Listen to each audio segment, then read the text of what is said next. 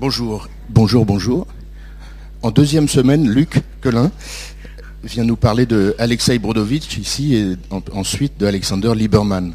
Angle masculin pour un sujet qui aurait tout aussi bien pu être pris sous un angle féminin. On va voir pourquoi tout à l'heure. Merci Lucas. Euh, bonjour, rebonjour. Ça va devenir une habitude.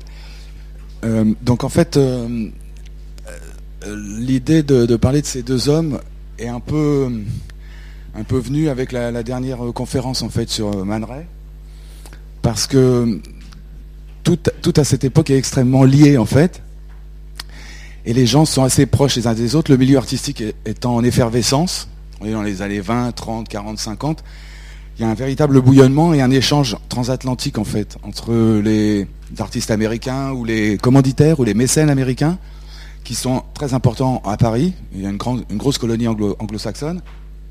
Et puis les artistes qui eux sont plutôt euh, des artistes de l'Europe de l'Est, disons Russie, euh, Allemagne, et donc qui viennent aussi à Paris pour différentes causes, d'émigration, révolution, tout ce qu'on veut.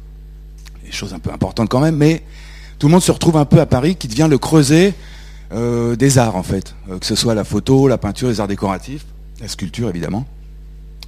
Et donc, dans les années, euh, dans les années 20, disons, début des années 20, à Paris se retrouvent deux émigrés russes qui ont une différence d'âge. Brodovitch, que vous voyez ici, a une dizaine d'années de plus que l'autre qui s'appelle Lieberman, mais ce sont des gens qui ont des parents qui évoluent dans un milieu relativement aisé, et qui sont évidemment chassés de Russie par euh, la révolution euh, de 1917.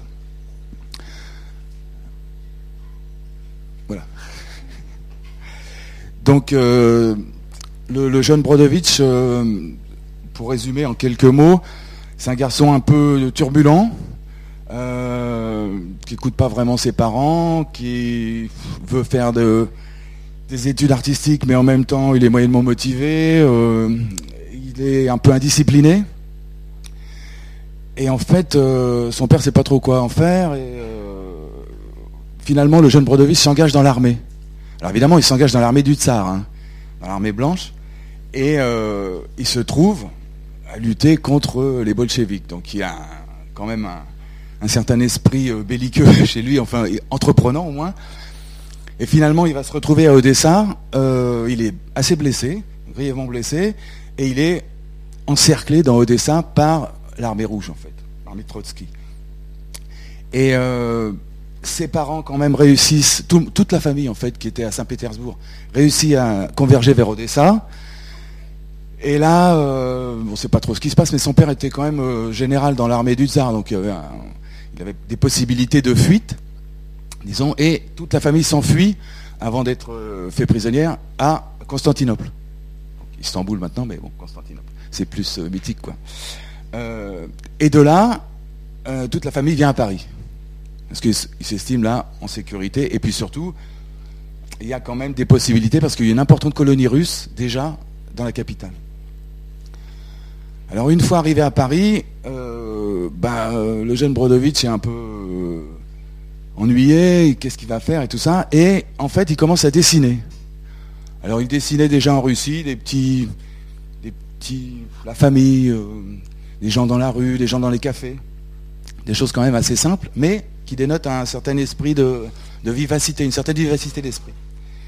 Et puis à Paris, euh, il prend des cours à l'école Vassiliev, qui est euh, une école un peu libre, disons, pas très chère, et qui va le former à la peinture, à la sculpture, à tous les arts qui, papillonnent un peu autour de, Montparnasse euh, à cette époque-là. Et donc, je vous disais que ça avait un lien avec le, cours d'avant. En fait, c'est que dans ces années 20-là, Man lui, arrive à Paris aussi, avec tout un, toute une envie et tout un bagage anglo-saxon. Donc, Brodovitch papillonne aussi à droite à gauche, il côtoie Chagall, il côtoie tous les immigrés russes de l'époque, les artistes évidemment, et les mécènes. Et un jour, il trouve un poste dans un, magazine, en fait, si on peut appeler ça un magazine, ouais, qui s'appelle Les Cahiers d'Art, où on le trouve assez vif d'esprit, euh, il est toujours à l'heure, il est toujours bien mis, euh, c'est un garçon qui en veut, et donc on lui confie les photos, le service photo, un peu les, le début, les illustrations, la typo, les textes et tout. Enfin bref, il se retrouve à la fin à faire un peu tout le magazine lui-même. Et donc là, euh, il, il, prend goût à cette espèce de, comment on peut une espèce de touche à tout, et ça, l'intéresse fortement. Et il commence à développer une espèce de sens artistique qui va devenir sa marque de fabrique. Ça veut dire utiliser la typographie, en créer lui-même, euh, utiliser la photographie parce qu'il pense que la photographie, qui est en plein, plein essor en fait, et surtout l'imprimerie des photos, l'impression des photos, euh, il pense que c'est l'avenir en fait. Donc du coup, il trouve ce travail au cahier d'art et il répond à une espèce de, on ne peut pas appeler ça un appel d'offres, mais la colonie euh, russe à Paris, décide d'organiser un bal de charité euh, au soutien de tous les artistes justement et tous les immigrés russes qui se retrouvent un peu sans le sou après euh, s'être fait confisquer toutes leurs affaires par nos amis bolcheviques. Donc du coup, la colonie russe organise un bal au bal Bullier qui est, pour vous situer, qui est à Montparnasse, qui est en fait à la place de la cité U. Là maintenant, il y a un resto U en fait, et le bal Bullier était là juste en face Port-Royal, à la clôture des Lilas et tout ça. Donc vraiment l'esprit de l'époque. Et Brodovitch va créer cette affiche qui va remporter un peu le, premier prix euh, inofficiel, disons, devant un autre artiste qui, lui, euh, était déjà très très connu à l'époque, qui s'appelle Picasso. Donc ça lui donne une certaine confiance en lui, et il se dit, si je peux faire ça, je peux peut-être faire mieux. Et donc voilà, ça c'est l'affiche en fait qu'il a gardé, c'est le seul document qu'il a gardé tout au long de sa vie, affiché dans son bureau même à l'époque où il était très très fameux, où il était un peu le, roi de la mode et le roi du, bazar, enfin le, Harper, Harper's, pas le bazar. Et il a toujours gardé ça euh, dans son bureau. Alors, il crée aussi, euh, un peu suivant le courant un peu expressionniste allemand, pas mal de choses pour les entreprises. Alors ça c'est pour le restaurant, un restaurant qui s'appelle Brunier, qui était à l'époque très très fameux, qui était juste derrière la Madeleine un restaurant de coquillages, de crustacés, un peu euh, caviar, excusez-moi. Lucas, c'est vrai que c'est un autre niveau. Ah d'accord, d'accord, d'accord. Bon, excusez-moi. Ah ouais, bravo. Ah d'accord, très bien. Donc Prunier, la cantine de ces messieurs dames. Euh, et donc il utilise ce, côté un peu brutal de l'expressionnisme allemand, où euh, fait de noir et blanc, de choses vraiment très délimitées. Et comme euh, imprimer, quand, on est à l'école, à l'époque, on, apprenait à imprimer des, choses assez simples avec des pommes de terre. On découpait un motif dans une pomme de terre, on trempait dans l'encre, et puis ça, faisait... Et en fait, c'est un peu ce genre de, d'artisanat, si on peut dire artistique, qu'il cherche à développer. Alors, il faut dire que, entre-temps, après les cahiers d'art, euh, on lui trouve un poste aux Trois Quartiers, qui est un grand, grand magasin, qui est aussi du côté de la Madeleine, et qui intègre un studio de design. C'est euh, la, première fois en fait qu'un grand magasin se dote d'une structure pour promouvoir ses propres produits et en faire euh, la publicité, la promotion dans les journaux, dans les magazines, mais qui développe aussi un propre graphisme. Donc il va trouver là euh, la matière à utiliser un peu ce qu'il a envie de faire en fait, ce qu'il a envie de développer, c'est-à-dire utiliser les photographies, la typographie, la mise en page extrêmement dynamique, une espèce de maquette un peu complexe mais qui réunit euh, les idées simples pour que le, spectateur, en fait, le futur client, espère-t-il, euh, aille directement euh, comprendre son message, en fait. Donc là, on voit deux exemples de, de, publicité qu'il dessine, qu'il imprime à son studio, qu'il dirige. Vous voyez, c'est des choses assez simples. Hein. c'est pas du grand art, mais en même temps, il révolutionne euh, tout ce domaine graphique. Parce qu'à l'époque, c'était surtout des peintures, des illustrations, des choses faites par des gens de l'académie, dirons-nous. Et donc, il y a un certain conformisme, une certaine... Ouais, académisme, mais euh, quelque chose d'un peu, un peu, un peu ringard, quoi, en fait. Bref. Et lui, il commence à dicter des codes à cette espèce de graphisme nouveau qui surgit de son atelier. Donc voilà des, choses extrêmement simples, un banal comme ça, mais il, révolutionne l'affaire. Il met de la typo, de la typo en grand, il crée la typographie, il ajoute de la couleur et des couleurs assez simples, parce qu'à l'époque, euh, on n'imprimait pas encore en quadrichromie, et puis c'était hors de prix si on voulait le faire. Donc lui, il fait des choses assez simples. Et puis, euh, bon, la, vie passe, et euh, voilà, comment passer de la vieille marine à la nouvelle marine? C'est extrêmement bête. Sauf que c'est assez brillant. Il va superposer une petite image au trait, de vieux bateau à voile, à eau, tout ce qu'on veut, avec une espèce de dessin à l'aérographe, parce que c'est sa grosse technique dans ces années-là, un dessin à l'aérographe d'un paquebot ultra moderne. On n'a pas besoin de le voir en entier, le paquebot. On sait juste qu'avec deux cheminées, avec un tas de cabines, des bateaux, on est tout de suite dans la modernité, en fait. Et donc, il fait passer l'idée que maintenant, la marine, c'est ça. Et si vous voulez voyager, c'est à la portée de tout le monde. Et non plus à l'aventure comme ça, à la voile, on ne sait jamais où on va aller. Il se fait des petites cartes de visite, ce qui est quand même assez drôle pour un russe, parce que mais stop and go. Donc en fait, il, a quand même cet esprit euh, extrêmement aventureux. Il ne peut plus le faire physiquement, parce que bon, euh, la, France est quand même un pays en paix à l'époque, et donc il va transmettre toute son énergie dans, un, dans son, intellectualité, si on peut dire ça, euh, vers une espèce de, profession de foi artistique où il ne fera jamais de cadeau en fait. Alors ça, lui sera reproché plus tard, mais en fait il comprend que quand on veut imposer quelque chose, quand on, a une idée, que, l'on pense que cette idée est bonne, il faut l'imposer à tout prix et il n'y a aucune, aucune excuse en fait. Donc voilà, il fait des dessins, des choses assez simples. Euh, ça, c'est plus tard à Philadelphie, quand il va être euh, directeur du ce qu'ils appellent le Lab Design, qui est une espèce d'entité à l'intérieur de l'Université euh, des Arts de Philadelphie. Et il va créer une espèce de, de, brain. Ouais, ouais, une espèce de laboratoire où il va synthétiser toutes ses recherches et ses élèves vont participer avec lui. En fait, ça ne va pas seulement être des élèves passifs, mais il va les intégrer à son savoir et à son cours. ça, c'est assez curieux. Donc là, on revient, euh, on oublie un petit peu ça, on revient au stop and go. Donc, on est dans les années 30, il est directeur artistique des trois quartiers, il est quand même assez fameux euh, sur la place de Paris. Vous l'avez vu, il fait beaucoup d'affiches, beaucoup d'affichettes, beaucoup de choses comme ça. Et il y a un Américain, euh, Monsieur qui lui demande un jour de servir un peu de coach artistique. J'emploie les termes de maintenant parce que à l'époque je ne sais pas du tout comment ça s'appelait, mais de coach artistique pour sa fille. Donc euh, l'emmener dans les musées, lui expliquer un peu l'histoire de l'art, euh, l'emmener voir des, expositions, l'emmener voir des usines, voir des, choses comme ça un peu concrètes. Et Brodovitch trouve ça extrêmement intéressant. Et en fait, de cette expérience assez singulière, il va naître son idée justement de lab design. Ça veut dire qu'il va il pense qu'il est capable d'enseigner ce qu'il sait à d'autres, en fait. Et il se trouve que le, père de cette jeune demoiselle, c'est le directeur du, musée des arts de Philadelphie.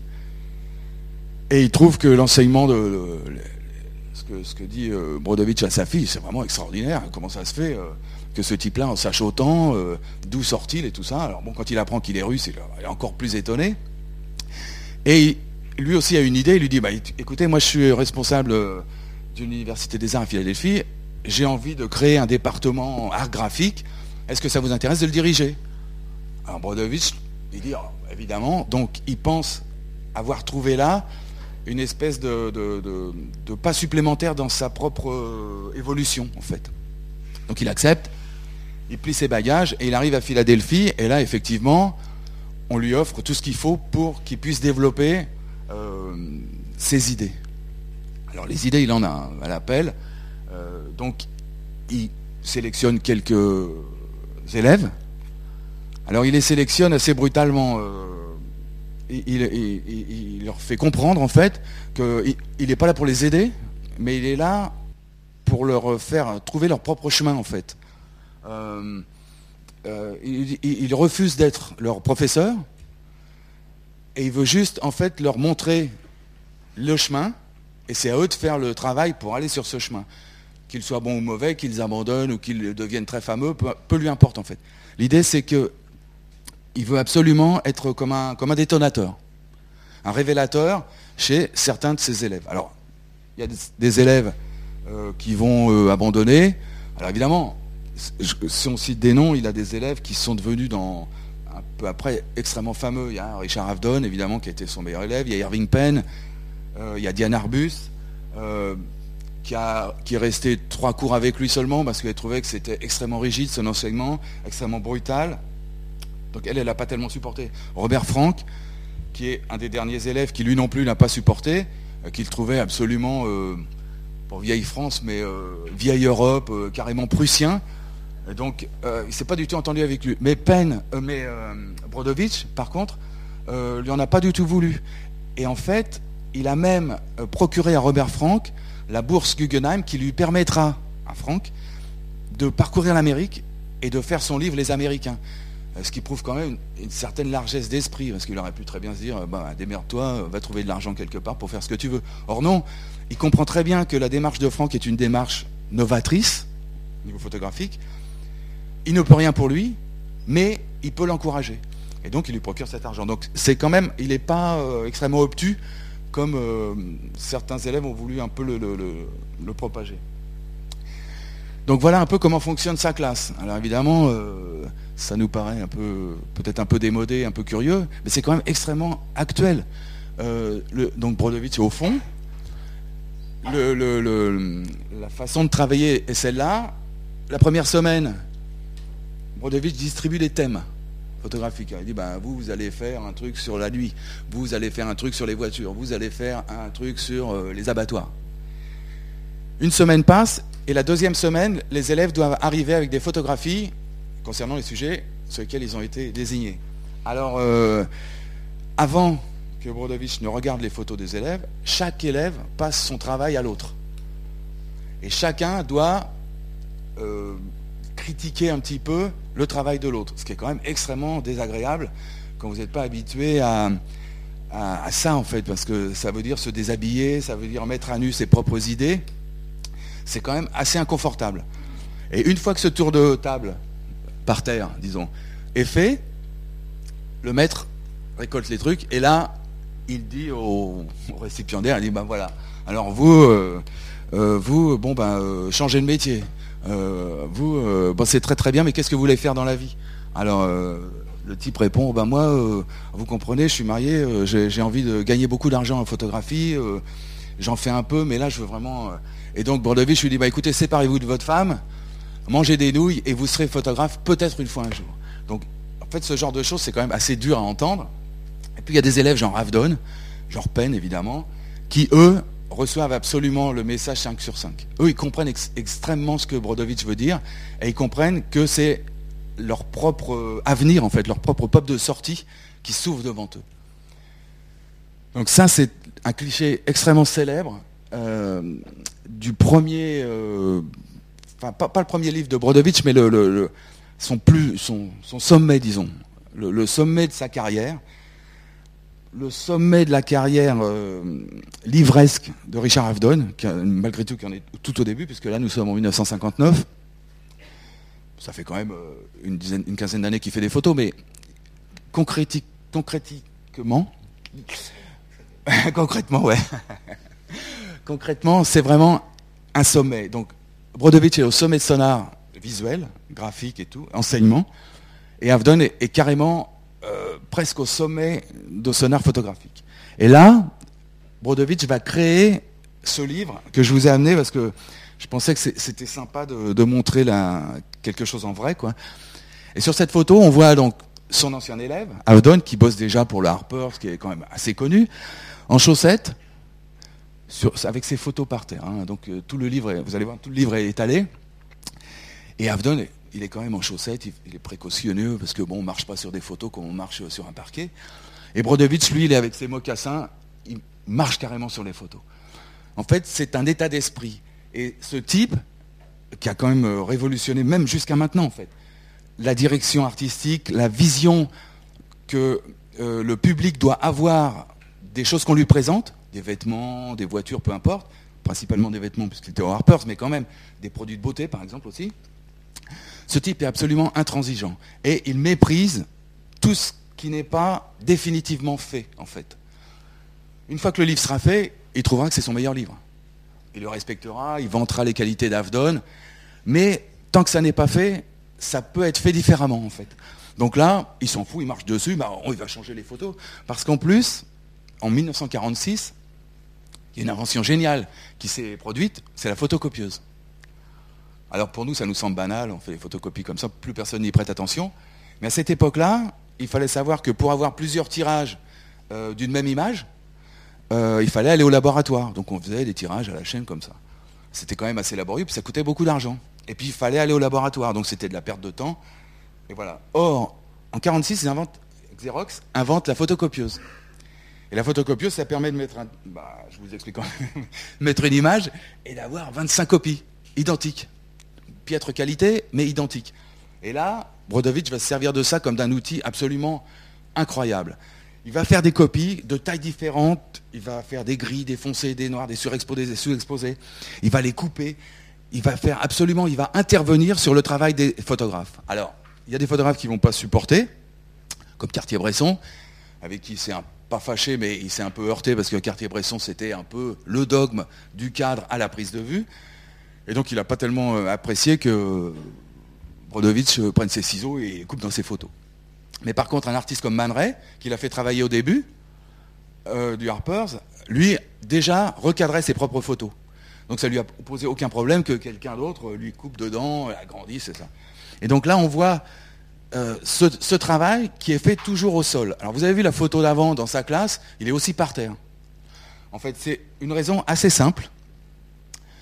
Euh, il, estime que... Euh, je, le fais, excusez-moi, je me, lève. en fait, il, il estime que être debout, on a à peu près une hauteur d'un mètre soixante-dix, et on a une vue d'ensemble de ce qui va se passer dans le magazine ou dans le livre qu'on est en train d'éditer. Donc il décrète qu'à partir du jour où il va être directeur artistique du bazar, le journal il va être fait par terre. Et il a une vue d'ensemble. Donc il peut se permettre de dire, ah ben non, telle double page, euh, ça ne va pas du tout avec celle-là, on va l'avancer d'une double page ou d'une autre double page. Et en fait, petit à petit, comme on le voit sur cette photo avec Carmel Snow, qui est la rédactrice en chef du journal, petit à petit va se dessiner le journal avant impression. Mais l'avantage qu'il y a à faire cette méthode, c'est que non seulement ils ont une vue d'ensemble, mais ils peuvent surtout, puisque c'est fait par double page, décréter que tel va aller là, qu'on va changer la couverture, qu'on va faire ci. Et donc, il y a, une révolution totale. Parce qu'avant, les gens étaient comme ça, ils regardaient les photos, ah oui c'est bien, oui c'est bien, et ils faisaient page à page. Et en fait, le grand avantage de cette méthode, c'est justement, et là on le voit très bien, on voit très bien l'enchaînement, et là tout d'un coup, il met un blanc. Parce qu'il pense qu'après deux doubles pages comme ça, l'œil en a vu suffisamment et qu'il va décrocher en fait, qu'il ne prendra plus tellement attention à ce qu'il y a sur les photos. Donc là, il fait un blanc. Là, une seule, petite photo. Donc en fait, son, son moto, c'est aussi euh, que, l'œil doit être sans arrêt en appel, sans arrêt en mouvement, sans arrêt se demander qu'est-ce qui se passe. Ne jamais euh, faire de clichés. Alors le grand truc, euh, sa grande, enfin, une de ses citations, parce qu'il y, en a des dizaines, c'est un jour, il y a un de ses élèves qui s'appelle Hiro, qui sera le futur assistant de d'Avdon. Hiro lui dit bon ben alors moi j'ai un sujet sur la nuit. bon, j'espère que je vous décevrai pas. je vais essayer de faire quelque chose et tout. Et en fait, Brodovich lui dit écoutez si vous voyez dans l'objectif euh, quelque chose que vous avez déjà vu, c'est pas la peine de faire la photo. Essayez de trouver autre chose, essayez de faire mieux. En fait, par, cette petite phrase, euh, il, essayait de lui faire comprendre qu'il vaut mieux ne rien faire que de faire un cliché, en fait. Et donc, il faut toujours essayer de faire quelque chose de nouveau. Alors évidemment, en photographie, faire quelque chose de nouveau, ça peut paraître un peu relevé de l'impossible. Mais euh, lui, il a prouvé que c'était pas du tout impossible, en fait. Donc, il a poussé euh, le côté visuel des photographes à ses extrémités. Alors, ça a donné une certaine tendance dans la photographie, évidemment, mais euh, ça a permis à certains de devenir des vedettes, de devenir des patrons d'agences de, publicité, pas seulement des photographes, même si tout le monde, lui, il enseignait principalement la photographie, mais il mêlait la typo, il mêlait toutes les expériences possibles, le dessin, la peinture. Et donc, il y a des gens qui euh, dessinaient sur, euh, sur des rhodoïdes, avant de faire leurs photos, puis qui imprimaient leurs photos avec les rhodoïdes. Donc ça, a généré toute une nouvelle forme, en fait, d'appréhender la photographie et d'appréhender le monde environnant. Alors son grand truc aussi, quand il était à Philadelphie, euh, c'était, euh, il, refusait l'enseignement académique en fait, euh, parce que lui, il pensait que ça produisait que des clichés et que des gens médiocres. Alors bon, c'est un peu brutal, mais pourquoi pas C'est une, idée qui se défend. Et donc, ces étudiants, lui, il les emmenait dans les usines, dans les boutiques, il les emmenait donc aux expositions, il les emmenait se balader en forêt, parce qu'en fait, il était persuadé que les, gens allaient se former euh, à ce qu'il appelait, l'impression graphique de l'environnement. C'est-à-dire tout est sujet euh, à, étonnement dans ce qui nous environne, que ce soit fabriqué par l'homme, que ce soit fabriqué par la nature, que ce soit juste euh, le soleil comme ça. Tout ça, ça doit générer des images. Et qu'il n'y a pas de gens prédestinés, il n'y a pas de gens qui ont plus de talent que d'autres. C'est juste une histoire de culture interne et de développement en fait. Et donc, si vous êtes réceptif à la petite lumière qui passe sur la feuille du platane, bah, peut-être ça va vous appeler des images. Et si un jour vous êtes amené à créer quelque chose et qu'on vous donne un thème, ah oui, vous vous souvenez de cette image et vous l'intégrez à ce que vous êtes en train de faire en ce moment. Donc, il y, a un côté extrêmement euh, prégnant de tout l'environnement, sur son enseignement. Voilà, donc une carte de Paris, euh, un petit truc avec les anciennes fortifications, parce qu'à l'époque, il y avait encore les fortifications. Hein. Euh, oui, donc voilà, ça c'est un peu les travaux. Voilà. Euh, il fait pas mal de couvertures de livres. Alors, il va être le premier à utiliser aussi, quand on voit en haut à gauche la main, en fait, il va être le premier à utiliser des radios, des X-rays, en fait, et à intégrer ça dans les maquettes. Donc, ça choque extrêmement les, comment dirais-je, les, Américains, parce que les Américains sont quand même très, très conservateurs à l'époque. Ils sont encore dans, tout ce qui est un peu Norman Rockwell, Wyeth et tout ça ils, n'osent pas vraiment, ils sont un, peu, un peu vieux siècle, quoi, disons, même si on est dans les années 30. Ils ont quand même une, idée de l'esthétique un peu, un peu ancienne, un peu poussiéreuse, et lui, il va révolutionner absolument l'affaire. Et donc, il va devenir en quelque temps euh, la coqueluche et l'homme à qui il faut donner son travail pour être reconnu, pour que ce soit vu et pour qu'on puisse vendre des affaires. Parce que l'idée, c'est quand même de vendre des, choses. Donc là, ce sont, des premières maquettes du Harper's parce que, pour la petite histoire, en fait, donc Brodovitch est très fameux, il, est à Philadelphie et fait ses cours, et on lui demande de créer une affiche euh, pour la soirée des directeurs artistiques à New York, comme ça se faisait, donc tout, un peu le, gratin de la presse et le gratin de, se retrouvent. Alors il crée une affiche, et euh, tout le monde trouve ça bien, tout ça, et il rencontre une dame qui s'appelle Carmel Snow, euh, qui est une, euh, une Irlandaise. Une Irlandaise un peu, un peu maigre et un peu décidée, qui a été embauchée par le, magnat euh, de la presse américaine qui s'appelle Randolph Hearst, plus connu sous le nom de Citizen Kane. Et il a embauché cette dame pour revitaliser un peu son magazine féminin qui trouve un peu plan-plan et surtout dont les ventes s'érodent. Et ça, ça va pas du tout pour lui. Hein. Donc du coup, il veut absolument redynamiser et il embauche cette femme qui a l'air très bien, euh, qui est très sympathique, qu'on lui a conseillé par connaissance. Et cette femme, Carmel Snow, se trouve à cette soirée là des directeurs artistiques et elle veut absolument être présentée au type qui a fait l'affiche parce que c'est quand même extraordinaire, ça se fait pas, enfin, ça sent européen. Et euh, on lui présente Brolovitch, elle lui dit mais euh, c'est absolument incroyable et tout ça, euh, je vous embauche comme directeur artistique du journal que, dont je viens de prendre la direction. Alors Brodovitch lui dit ah oui c'est une très bonne idée, c'est vrai que le bazar n'est pas terrible, on peut faire mieux, mais Carmel Stowe lui fait signer un contrat en lui disant quand même il faut que je demande à, Hearst s'il est d'accord. Et connaissant la réputation de Hearst, Brodovitch n'est pas très rassuré, mais il rentre à Philadelphie, il met ses étudiants sur la planche à travail, il leur dit on va faire deux numéros fantômes du Harper's Bazaar pour la fin de la semaine. Alors évidemment, euh, les étudiants, ils tombent un peu par terre, mais en fait, tout le monde s'y met. Il crée deux numéros, donc les, doubles pages extraites que vous avez vues. Pas de texte, rien, mais des photos, une espèce de, mise en page totalement euh, délirante. Il coupe les photos, il, met des photos floues. Euh, il fait une espèce de, de, chose absolument incroyable. Il fait dépasser la photo sur deux pages. Ça se faisait pas. Donc il met du faux texte. Il, fait des rappels. Il n'y a vraiment aucune. Euh, ça n'existe pas. À la fin de la semaine, il va voir Carmel Snow. Il dit voilà, je vous ai fait une surprise puisque vous m'avez embauché. C'est très sympa comme cadeau d'embauche. Je vous offre ces deux numéros et on va travailler dans ces directions-là. Et Carmel Snow, elle est absolument. Euh, abasourdi. C'est absolument incroyable, c'est exactement ce qu'il nous faut et c'est ce qui va relancer le journal. Je vais voir Hearst tout de suite. Elle prend le bateau parce que Hearst pendant ce temps-là était en Europe. Elle prend le bateau, 15 jours de bateau. Elle va voir Hearst et sur le coin de table, elle lui dit voilà ce qu'on va faire. Alors l'autre il dit ah oulala, voilà ce qu'on va faire. Euh, vous croyez que ça va faire vendre le journal? Et elle, elle dit ah ouais, moi je suis persuadé. Brodovich c'est vraiment un artiste génial et c'est lui qu'il nous faut et c'est comme ça que ça va être. Et Hearst, est-ce qu'il est séduit par euh, Carmel Snow? Est-ce qu'il a un moment de faiblesse ou quoi? Il lui dit, ah bah ouais, d'accord, faisons ça. Ce qui est quand même absolument délirant quand on connaît le personnage. Donc, elle rentre, et là, le journal se met en branche. Alors, la première chose qu'il fait, il ajoute un A au bazar, en fait. Pour différencier juste du bazar euh, que c'était un peu avant, donc le micmac, l'entassement des choses, juste pour vendre plus de choses, on met plus de choses. Donc lui, il met deux A, donc ce qui différencie un peu l'affaire, et puis ça fait traîner le, nom, donc c'est déjà évocateur d'autre chose. Alors il va appeler, dans une première euh, mouture, disons, il va appeler tous ses amis parisiens avec lesquels il a travaillé aux trois quartiers.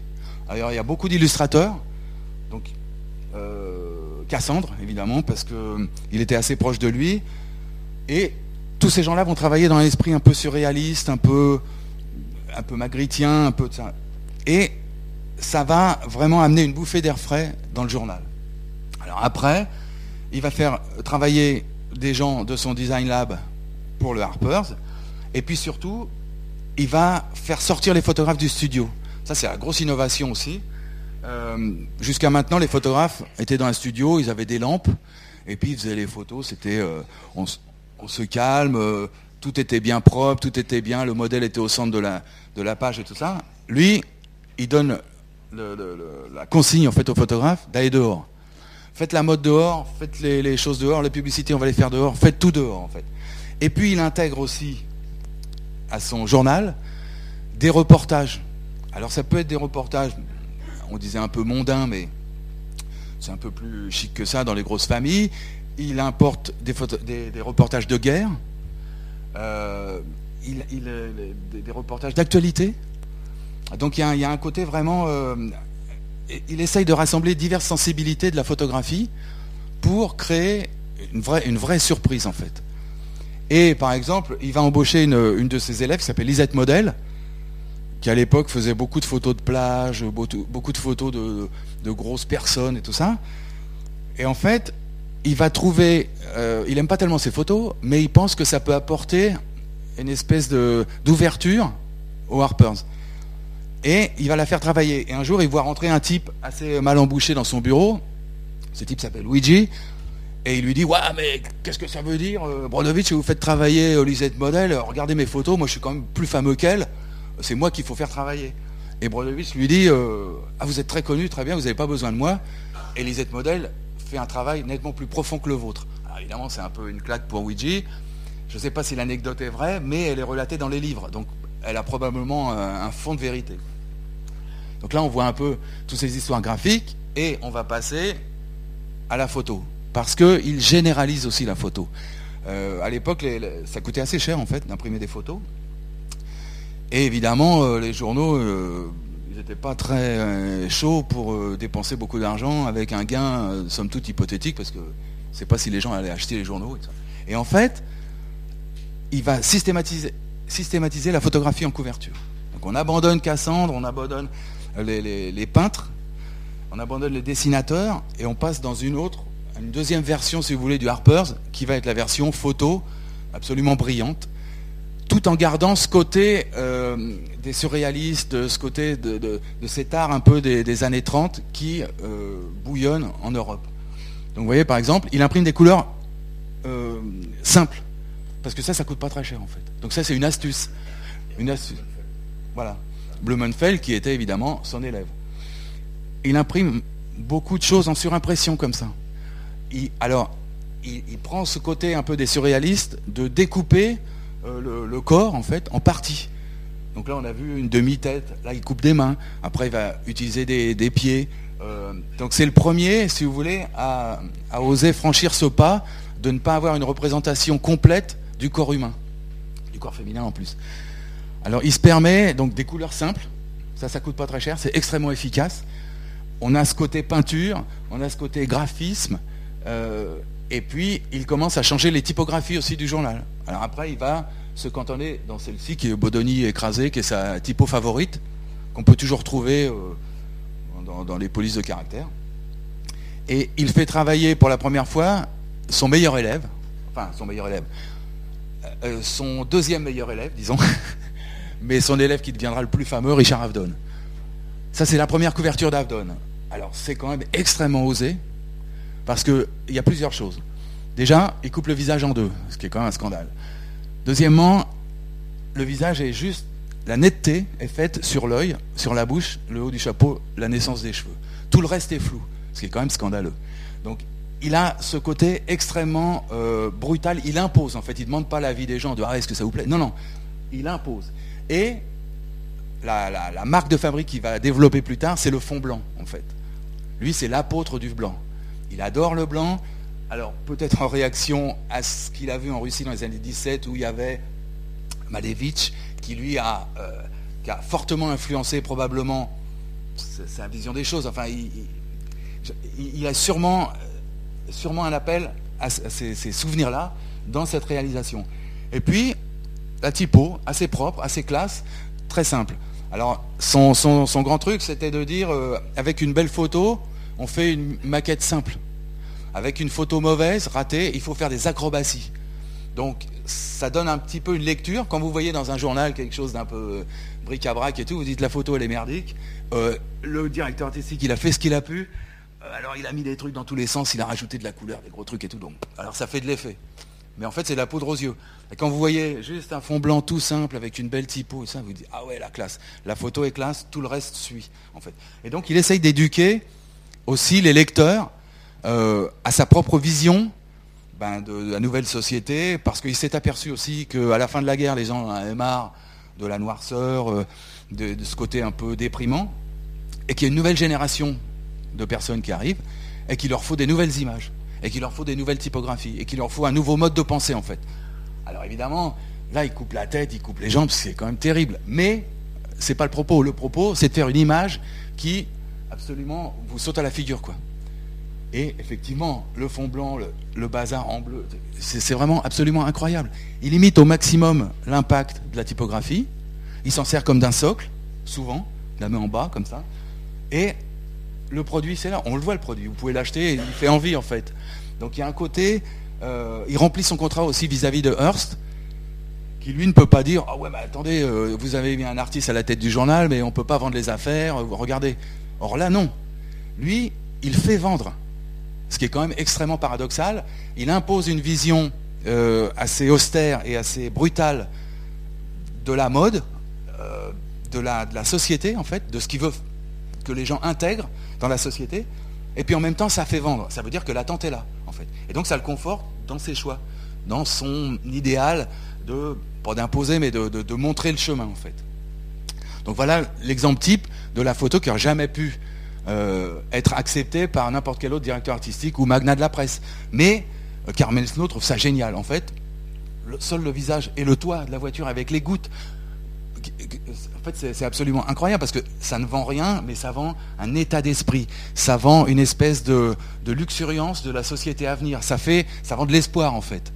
Donc, c'est vraiment euh, une pure photo, un pur exercice de style presque.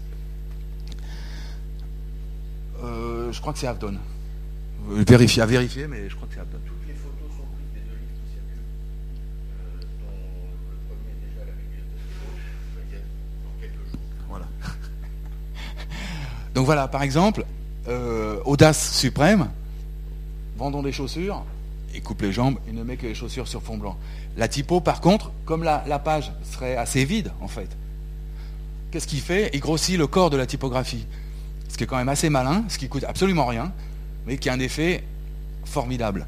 Donc vous voyez en fait, avec, des petits exemples comme ça, on commence à comprendre son système. Euh, voilà, photo d'Avdon. Euh, c'est totalement délirant. Euh, c'est une photo qui maintenant pourrait passer presque pour une photo contemporaine, on pourrait l'afficher en fait. Or là, ils vendent un magazine en kiosque, dans du papier moyen, impression, c'est pas du tout le papier glacé qu'on connaît maintenant. Et là, il se permet d'avoir ce magnifique toit de piano et la femme derrière avec une on se dit, mais attendez, qu'est-ce que c'est que cette affaire? Eh bien, en fait, ça correspond à une attente et le magazine se vend de mieux en mieux. Et lui, donc, il est poussé à créer. Et ce qu'il cherche à faire, c'est euh, d'entraîner les lectrices, principalement, dans une espèce d'aventure visuelle qu'elles n'ont jamais vue avant et qui va leur ouvrir les portes, peut-être pas du paradis, mais disons d'une espèce de, paradis des ventes, de paradis d'achat, je sais pas. Donc voilà, donc il utilise beaucoup ces choses-là, en fait. Et quand ce sont des sujets assez simples, des sujets de beauté, qu'on appelle les sujets de beauté comme ça, bah, il va, le texte va fluctuer, euh, il va donner des formes au texte aussi, il va leur donner une espèce de vie intérieure, euh, chose qui n'existe pas. Là, il utilise des solarisations de Man Ray. ça, c'est pas Man Ray, mais euh, c'est dans l'esprit de l'époque. il utilise beaucoup ce genre de, côté un peu cinématographique qu'on verra après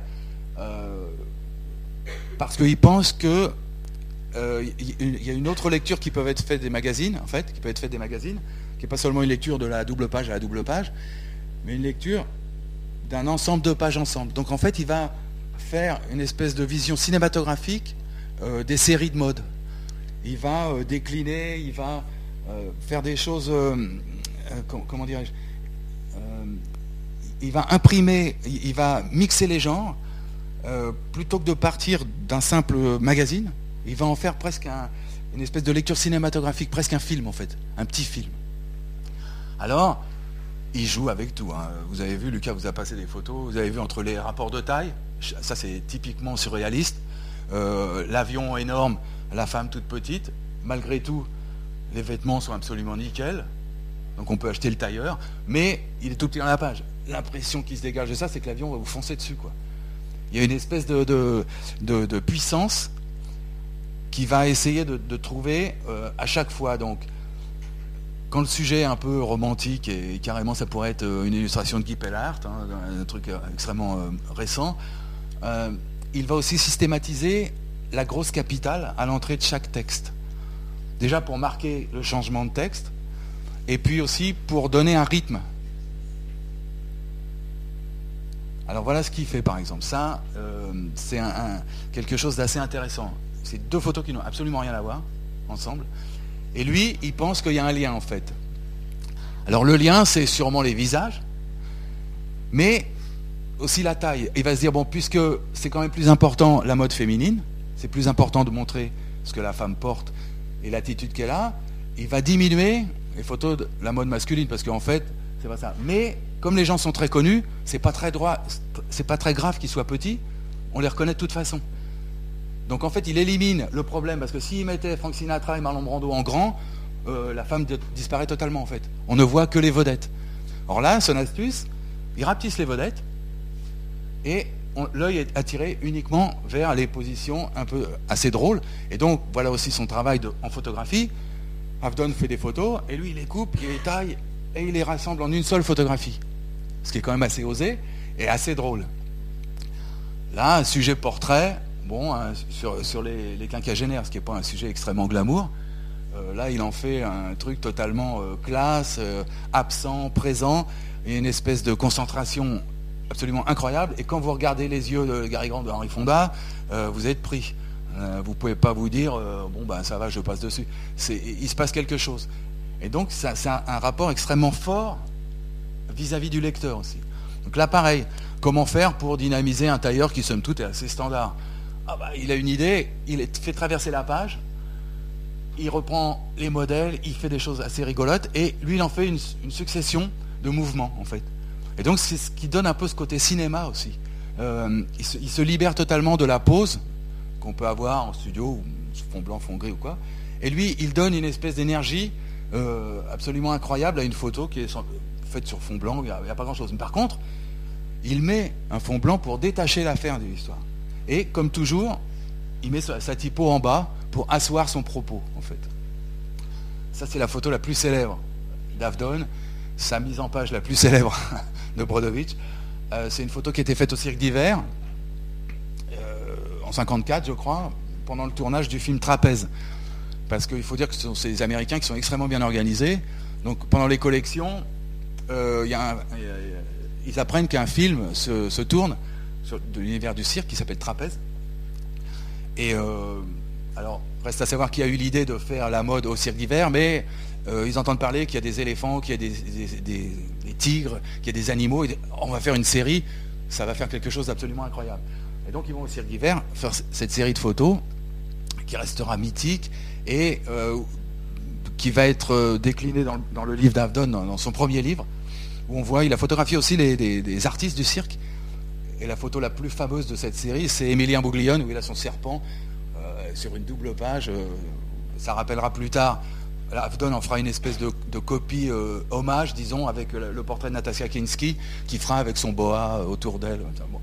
Donc ça, c'est vraiment le, côté euh, brutal aussi de Brodovitch qui a, qui, qui, qui a indiqué à ses photographes de ne pas avoir peur des contrastes. Pas seulement des contrastes noir et blanc, soleil, ombre et ça, mais des contrastes de matière, des contrastes de choses absolument improbables à mettre ensemble. Ça veut dire euh, les éléphants avec la robe de soirée euh, absolument hors de prix. Euh, vous voyez, le, contraste, il est absolument incroyable entre la idée de la, jambe, des espèces de, trucs préhistoriques, et cette espèce de drapé de, soie absolument fantastique. Nickel. Cette espèce de bras magique et ce dos du pachyderme, il y a une espèce d'opposition de matière qui est extrêmement intéressante. Donc voilà, donc il a fait plein de versions évidemment avec différents modèles pour vendre les modèles en fait, pas pour vendre des éléphants hein, bien sûr. Donc du coup, voilà. Alors ça, ça existe toujours, les, écuries, tout ça. c'est assez, rigolo. Euh, donc tu avais montré la, photo d'Emilien? Ah Voilà, juste. Bon, c'est pas très grave. C'était juste pour... Euh, excusez-moi. Hein, voilà. Et en fait, euh, la, photo est à peine nette. Mais en fait, Brodovitch, ça l'intéresse pas tellement en fait que les photos soient nettes, pas nettes. L'idée, c'est qu'il y ait une sensation qui passe. Donc, il a aussi une grande ouverture d'esprit visuel. Et si la photo est floue, c'est pas très grave. Si la photo est intéressante, tout le monde sera intéressé. Donc là, voilà. Et euh, il va se mettre aussi à faire des livres. Parce que toute cette recherche typographique, photographique, graphique, va l'amener à faire des livres. Alors, il fait un livre de Kertetz. Et à sa grande... Euh, comment dirais-je il, ne va pas utiliser les codes qu'il utilise d'habitude et qu'il enseigne en fait. Là, il va se retirer derrière le photographe et derrière la photographie. Il va juste utiliser le, coin de rue pour mettre sa typo, comme si elle faisait partie de l'image, comme le défense d'afficher. Il va utiliser une écriture à la plume pour mettre le nom du photographe, très distraitement. Et tout le livre euh, sera fait dans ce respect euh, du travail photographique de Kertész, en fait. A très peu employé Kertetz dans son magazine, parce qu'il trouvait que ça n'allait pas apporter grand-chose au journal. Par contre, il lui a créé son, premier livre. Et par respect pour les photographies, plutôt de, mettre les photographies directement à la marge, au, plan de coupe, il a fait un liseré d'un centimètre tout autour de chaque double page. Ce qui magnifie les photographies, ce qui leur donne une importance absolument cruciale, parce que ça leur donne un respect que si on coupe là, bon, ça fait une photo de magazine en fait. Là, c'est une photo de livre d'art. Et il argumente, il, il, il, il, pas il argumente, il, merde, je cherche le mot.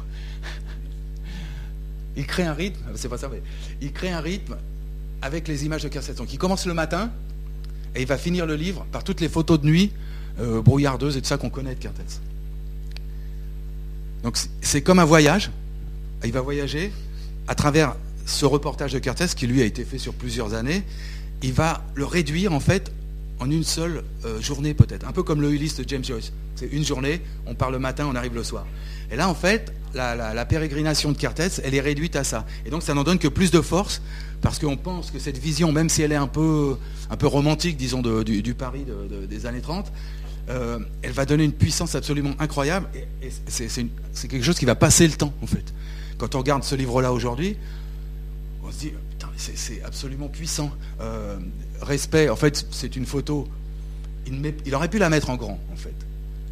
Mais l'astuce, c'est de garder la taille, l'homothétie de la, la page, de la double page. Il garde l'homothétie de la photo, mais il a réduit. En fait, le, blanc qui est là, à, droite et en bas, va servir d'exutoire à cette image, en fait. Ça veut dire qu'on peut imaginer ce qui se passe là. Le lecteur, lui, il va pas seulement voir la photo des chats, il y a aussi le blanc qui l'interpelle. Et il va se dire, ah bah oui, là, il peut y avoir autre chose, là, peut-être, là, je peux mettre, moi, mon image à moi, pour poursuivre celle-là. Et donc, il y, a, tout un jeu de, blanc euh, qui est extrêmement important.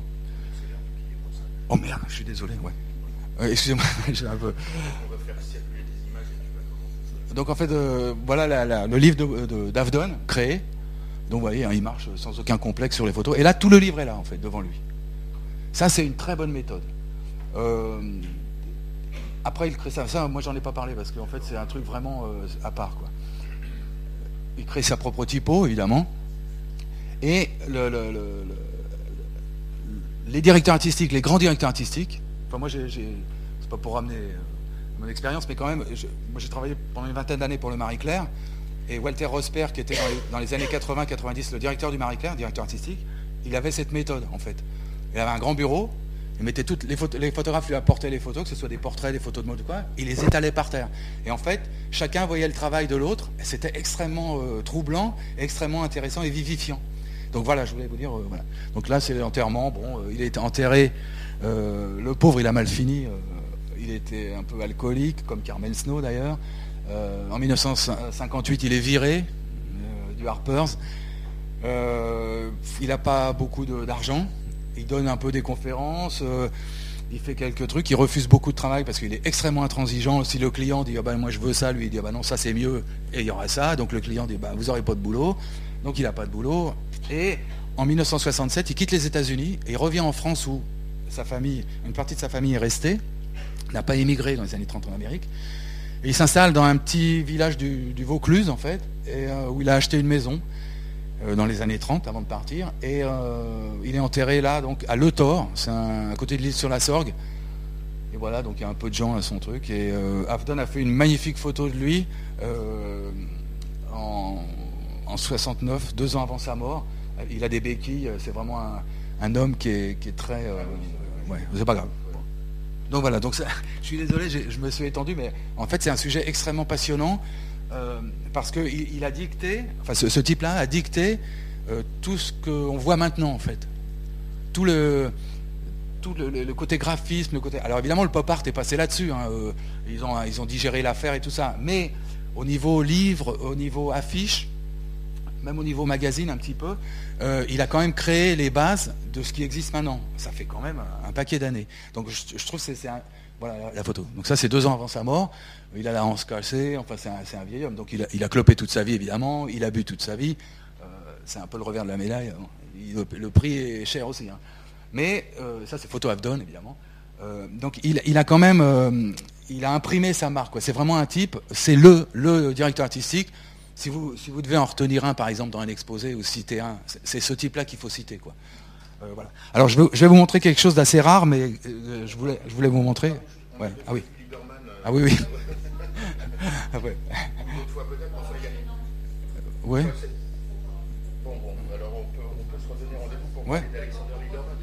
Bah moi, je, je ouais. Bon, bah, moi, je veux bien revenir, mais je ne veux pas vous gêner non plus, parce que c'est des histoires. On se garde Lieberman pour une prochaine. Donc alors je, vais vous montrer un, truc assez rare, mais ça, quand vous le, voyez en image, en vrai, c'est pas tout à fait pareil. En fait, ça c'est le premier livre de Richard Avedon. Il s'appelle Observation. qui, a été fait comme ça dans un, truc. Et la, grande. Alors, la grande astuce de, de Brodovitch, en fait. Il marche plus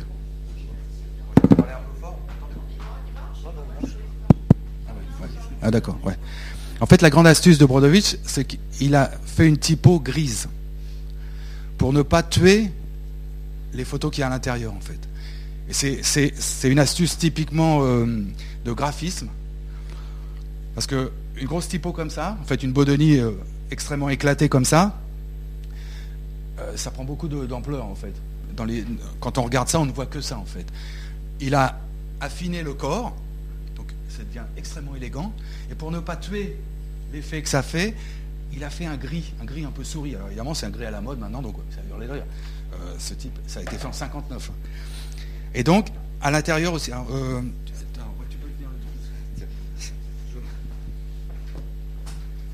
donc en fait, toujours, toujours cette idée de mettre la typographie en bas pour asseoir ce qui se passe au-dessus. Même s'il ne se passe rien, il y a quand même une lecture qui se fait.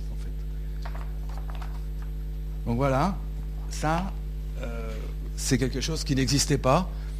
On met une photo floue en ouverture, plutôt que de mettre le nom du type, euh, voilà, on le met en bas. Pareil. Et donc on a une ligne tout au long du livre qui court pour asseoir l'affaire. Donc on a une perte, toute l'énergie s'en va vers le haut, et c'est absolument incroyable parce qu'on est obligé de regarder les images qui sont au-dessus. Et donc il a fait appel à un contributeur du Harper's de l'époque, s'appelle Truman Capote, qui est quand même euh, un écrivain formidable et qui surtout a sorti un livre, d'après un fait divers, qui s'appelle 200 froid.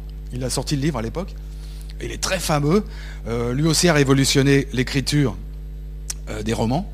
Parce qu'on ne sait pas si c'est un roman fiction, une fiction romancée, une espèce de, fait divers romancé. Donc il a, il a extrêmement troublé tout, le, milieu littéraire américain de l'époque. Et Brodovitch, lui, l'emploie pour faire des, articles sur la mode, des trucs absolument frivoles, en fait.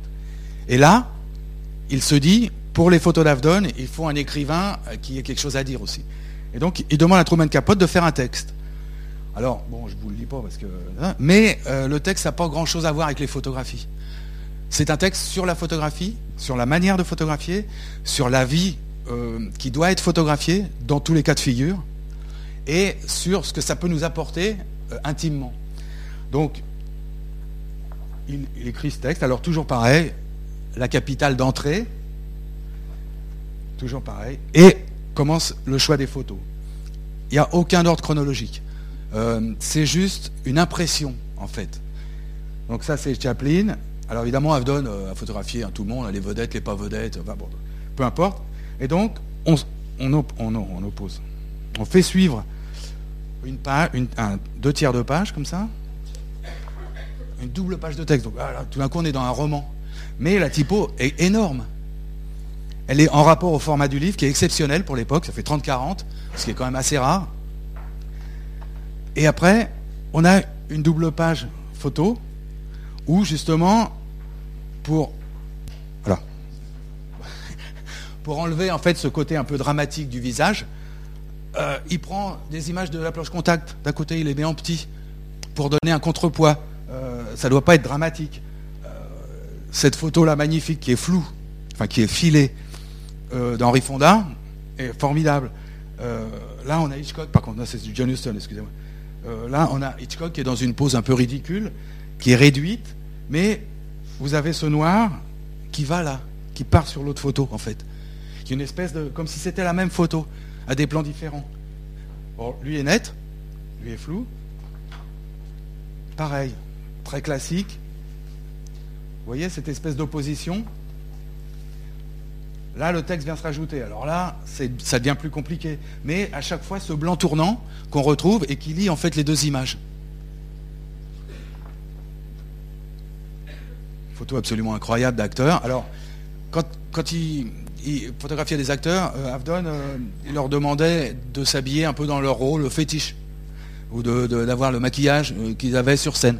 Donc évidemment, ça donne des images, une fois rapportées en studio, ça donne des images absolument incroyables. Voilà, par exemple. Donc là, on coupe allègrement dans la, photo, hein, on n'hésite pas, euh, Avdon ou pas Avdon, on le coupe dans la photo, on met un énorme visage pour donner une impression de, presque de sauvagerie, en fait, presque d'animalité. Et puis à côté, on met quelque chose d'assez anodin, façon un peu jardin anglais. Euh, voilà. Alors là, ça, c'est le portrait le plus fameux à mon, point de vue, de Richard Avedon, en fait. Euh, c'est la femme de Agnelli, qui était le, patron de Fiat à l'époque. Euh, c'est tellement simple qu'il n'y a, absolument rien à dire, mais la, grande astuce, vous la voyez, hein, on met la typo, c'est bête comme chou, quoi. Sauf qu'il fallait le faire, il fallait y penser, il fallait le faire accepter. Et donc, il y a un côté euh, dialogue absolument important. Toujours, toujours, il y a, toujours, il y a, ce côté euh, ping-pong un peu. Euh, donc voilà. Est-ce que vous connaissez l'histoire de cette photo? Le portrait de, la duchesse de Windsor. Bon, vous, connaissez ces deux, ces deux personnes, n'est-ce pas? C'était les, princes de la jet set dans les années 50. Lui, il avait dû, c'est euh, Edouard, comment, euh, qui a dû renoncer au trône parce que son, sa maîtresse était américaine et qu'elle n'était pas noble, et qu'en plus ils, ils divorçaient et qu'en plus ils, aimaient, ils étaient assez proches des, nazis. Et en, fait, pendant les années 40, 50 et 60, ils ont écumé tous les casinos, euh, bon, et, ils étaient des figures de, de la jet set. Et pour avoir ce cette expression, euh, Avdon, qui les détestait, euh, puisqu'Avdon lui-même était euh, juif euh, et qu'il ne pouvait pas aimer ces gens-là, il savait qu'ils adoraient les chiens, les deux. Et il leur a dit, ben, quand, je suis venu au studio, mon taxi a écrasé un chien. Et à ce moment-là, ils ont dit, oh non, c'est pas vrai. Voilà. ils se sont mariés à Amboise, ce qui est quand même sympa, côté d'Azelry. Donc voilà, voilà des, des, photos de couple qui sont pas, c'est pas toujours facile à faire. Ils sont mariés à Ezel Rideau, plus exactement, juste à côté d'Amboise. Marine Monroe. Donc on peut aller du simple au vraiment très efficace, au très très gros plan. Ça, c'est vraiment. Euh, alors maintenant c'est la mode, hein, euh, tout le monde fait un peu ça. Euh, à l'époque, c'était quand même extrêmement brutal, quoi. Les gens disaient, bah, comment Picasso? Non, mais c'est un peintre. Montrez-nous les peintures. Je attendez, c'est un portrait de Picasso, c'est pas la peinture de Picasso. Donc, il, se donne comme comme objectif de, ne jamais faire deux fois la même chose en fait. Alors c'est assez, euh, assez osé. Euh, voilà, bon, alors euh, ça c'est quand même brutal. Parce qu'il n'y a aucun, aucun, il a pas de Photoshop. Vous, voyez ce que je veux dire? Les gens sont beaux même quand ils sont vieux. c'est quand même une leçon. Voilà. Donc il y, a toujours un rapport. Alors il est anodin, il est un peu ridicule comme ça c'est un beau portrait, euh, sympa, sauf qu'il est en contre-plongée, ça se fait pas tellement non plus. Euh, là, euh, il est flou, mais c'est tellement puissant. On a l'impression que c'est une photo qui a été prise à la terrasse d'un café. et puis là, c'est une photo studio, mais qui a l'air d'être prise en extérieur. Il y a ce côté, ça c'est un peu ridicule, mais peut-être le personnage lui-même était un peu comme ça. Mais cependant, il le fait quand même. Il y a un côté. et c'est pareil, la colonne là, ah, bah, lui, il est assez épais, il est plus épais que Madame Agnelli, alors on fait la colonne plus épaisse que Madame Agnelli. Donc il y a toujours une correspondance. Alors c'est Achard, regarde ça, c'est trop fort. Peu importe le reflet, en fait, c'est pas ça qui importe. Ce qui importe, c'est juste que vous recevez dans la figure quand vous regardez cette image-là. Et peu importe que le type soit célèbre ou pas, l'idée c'est qu'il y a vraiment un côté euh, jamais vu, en fait. Un peu ce qu'il disait.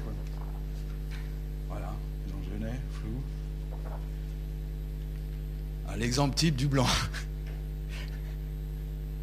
Très peu de choses. Une pure merveille. Donc voilà, des photos d'extérieur. Alors curieusement, euh, voilà les photos de gitans. Ça c'est les photos quand ils ont, fait la séance à Paris, faite en 54, parce que se promenait aussi pas mal et ils visitaient, donc euh, ils étaient aux portes de Paris, il y avait pas mal de gitans. Donc inclure ça vis-à-vis des gens super fameux ou de la jet set new-yorkaise, c'était aussi un choc. Parce que ça voulait dire, euh, on enlève les barrières, on met tout ensemble, tout le monde est pareil. Et c'est efficacement, effectivement, ce, qui, ressort. Donc voilà, voilà. Donc voilà, bah, je, vous laisse. Je pourrais en parler pendant des heures.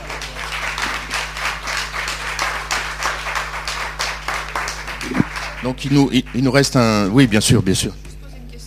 Euh, moi, j'aurais bien aimé savoir si aujourd'hui, euh, selon vous, il y a des, des DA comme ça ou des, photographes qui euh, ont une démarche complètement révolutionnaire. Est-ce qu'il, enfin, que se passe-t-il, quoi? C'est difficile à dire parce que il y, a, je vous ai cité Walter Rosper en fait, qui lui a redynamisé l'image du Marie-Claire des années 80 la maquette est toujours la même, donc ça veut dire qu'elle était bonne, puisqu'il est parti depuis pas mal de temps. Euh, il s'inspirait pas mal de, choses d'Obrodovich, avec les, typos, les choses comme ça. Il jouait pas mal avec des belles doubles pages. Euh, Il y a un exemple assez fameux, pareil, dans les années 80, qui s'appelait Claude Maggiori, qui a refait la maquette de Libé. En fait, la maquette que vous connaissez maintenant, elle a, changé euh, diverses fois, mais elle s'approche assez de celle qu'a fait Maggiori dans les années 80, où le Libé de l'époque était un espèce de, de tract euh, euh, syndical, un peu sympa, mais avec une typo horrible, enfin vraiment euh, une feuille de chou, comme on appelle une feuille de chou, quoi. Et lui, il en a fait un truc un peu classe, avec des, belles typographies, avec des blancs, parce que dans la presse, c'est quand même scandaleux, parce que ça coûte cher le blanc, euh, comme disait Lieberman. Et donc, il y a, il y a un côté... euh, ces deux exemples-là sont vraiment des, exemples assez frappants, parce qu'ils ont vraiment imprimé une marque. Maintenant, c'est des, les gens imitent, en fait. Il y a beaucoup d'imitateurs. Euh, y a beaucoup de magazines euh, que vous connaissez, genre Yeah, euh, Crash, euh, Blast et tout ça, qui sont des petits magazines très sympas. Ces gens-là essayent de faire des choses, en fait. Ça vire souvent à l'hommage, imitation, tout ça, mais il y a quand même des belles idées. Mais c'est de la presse, la presse gratuite, la presse underground, ou c'est pas la grande presse, quoi. Alors la grande presse, bah, c'est l'exemple type, le dernier, dimanche dernier, Le Monde qui a refait sa maquette. Bah, Il n'y a même pas le nom de la direction artistique. En fait, le problème maintenant, c'est que les postes de directeur artistique sont euh, pris par des super maquettistes qui viennent à la semaine dans les journaux. Avant, euh, Walter, par exemple, au Marie-Claire, euh, excusez, de, je reviens là-dessus, mais comme c'est une expérience euh, que je connais bien, Walter était employé par le journal, en fait. Donc il était là 9h midi, euh, 22h, il faisait tous les trucs. Quand il est parti, ils l'ont remplacé par euh, quelqu'un qui venait euh, pendant 15 jours. Un super maquettiste qui travaille un peu en freelance pour d'autres journaux, qui prenait le gabarit du journal, Marie-Claire, qui mettait les photos dedans, les textes, tout était convenu à l'avance, et en fait le journal sortait comme ça. C'est toujours comme ça. Je pense que dans les autres journaux, c'est comme ça que ça se fait. Les gens sont plus du tout. Euh, c'est pas des postes de direction artistique en fait, c'est des postes de super maquettistes où il y a trois quatre grouillots qui font Photoshop, qui font les trucs, qui mettent le journal dans les cases. Et puis il y a quelqu'un qui vient superviser l'histoire pour que tout le monde soit content. Et en fait, c'est un peu ça qui fait, et c'est aussi ça qui fait la pauvreté de la presse visuellement. Je parle pas des, publics, euh, closer et compagnie, hein, mais des, journaux un peu de, référence, comme on pourrait dire. Et il y a une espèce d'uniformité parce que justement, il n'y a pas de, gens capables de dire, bah voilà, moi c'est un poste qui est intouchable en fait. Euh, je sais pas, Mais disons qu'il y a, un- côté. Euh, Brodovitch, il disait c'est moi le patron, j'ai l'idée, vous le faites. Ça, ça n'existe plus en fait. Donc du coup, les journaux, ils sont ce qu'ils sont, euh, ils sont sympas. Moi, je ne sais pas trop quoi en penser en fait. Et les photographes, bah, les photographes, tout le monde fait de la photo. Le, le problème des photographes, c'est que le métier n'existe plus. Tout le monde fait de la photo, même s'il y a des photos dans les journaux. Mais euh, les journaux se, se- se fournissent en fait au meilleur robinet. Ça veut dire le moins cher, souvent le moins cher. Donc plus personne ne veut payer pour envoyer les photographes euh, faire des reportages, même des reportages tout bêtes, euh, genre euh, comme il a fait Avdon au Cirque d'hiver, hein, pas forcément la guerre ou des choses comme ça, mais des reportages assez neutres. Plus personne ne veut payer, donc il n'y a plus de voyage, parce que moi j'ai la chance d'avoir pas mal voyagé grâce à ce métier en fait. Plus personne ne met euh, un centime dans un billet d'avion. Alors maintenant il y a des échanges, euh, les compagnies payent, les hôtels payent, mais il faut inclure la photo de l'hôtel, la photo truc dans le sujet ce qui est quand même assez crétin. Alors, ils ont une astuce, c'est qu'ils ils reproduisent, ils mettent la photo de l'hôtel à la fin du journal. Vous savez, il y a un petit renvoi suite du par page 235. Donc, si vous voulez, il y a, il y a un côté très euh, à minima, quoi. Donc, les photographes, il y a des très bons photographes. Hein, c'est pas le problème. C'est pas le problème des photographes, en fait. C'est le problème du support dans lequel ils vont s'exprimer. Et là, malheureusement, euh, à part ces petits magazines euh, que j'ai cités là, qui sont euh, ultra confidentiels, ultra parisiens et très branchés, ça c'est très sympa. Il y, a, des expériences assez, assez intéressantes, mais ça ne dépasse pas ce cercle-là. Alors après, les gens s'en servent pour démarcher, pourquoi pas. Mais quand on regarde ce qui se passe, quand on feuillette les magazines, même les grands magazines, le Vogue, il vit sur son, sur son acquis. Euh, le Harper's, il vit sur son acquis. Même le Vanity Fair, avec toute la publicité qu'ils font, moi je trouve ça cool. hein. Euh, bon, mais c'est ça n'apporte rien en fait. C'est un journal de plus, un peu sympa. Ça case euh, Michel Denisot, puis point à la ligne quoi. Il n'y a pas de euh, non mais il n'y a pas de, véritable création quoi. Donc c'est un peu dommage. Mais c'est la vie. Peut-être qu'il y en aura l'année prochaine.